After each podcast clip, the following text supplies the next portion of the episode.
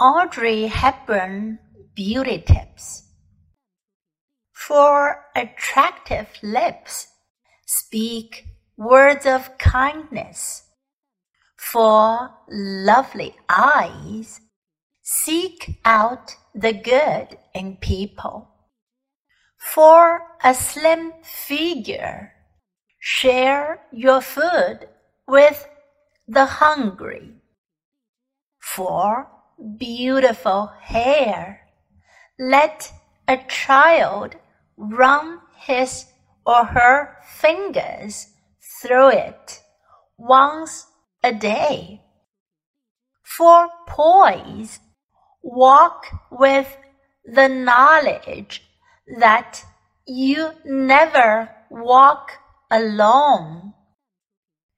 People, even more than things, have to be restored, renewed, revived, reclaimed, and redeemed. Never throw out anyone. Remember, if you ever need a helping hand, you'll find one at the end of each of your arms. As you grow older, you will discover that you have two hands, one for helping yourself, the other for helping others.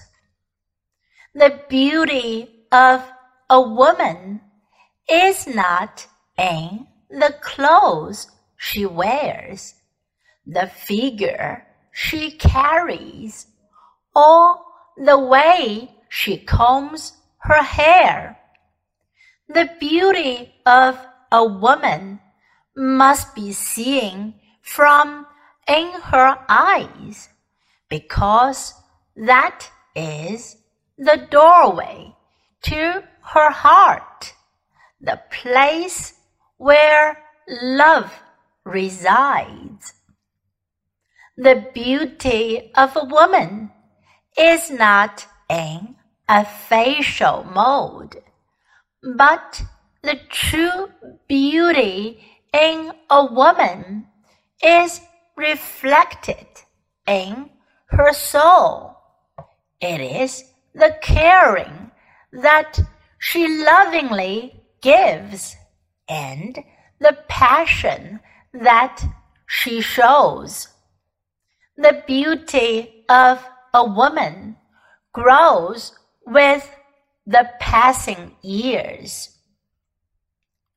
For attractive lips, speak words of kindness. For lovely eyes, seek out the good in people. For a slim figure, share your food with the hungry. For beautiful hair, let a child run his or her fingers through it once a day. For poise, walk with the knowledge that you never walk alone. People, even more than things, have to be restored, renewed, revived, reclaimed, and redeemed. Never throw out anyone. Remember, if you ever need a helping hand, you'll find one at the end of each of your arms. As you grow older, you will discover that you have two hands, one for helping yourself, the other for helping others. The beauty of a woman is not in the clothes she wears, the figure she carries, or the way she combs her hair. The beauty of a woman must be seen from in her eyes because that is a doorway to her heart, the place where love resides. The beauty of a woman is not in a facial mode, but the true beauty in a woman is reflected in her soul. It is a caring that she lovingly gives and the passion that she shows. The beauty of a woman grows with the passing years.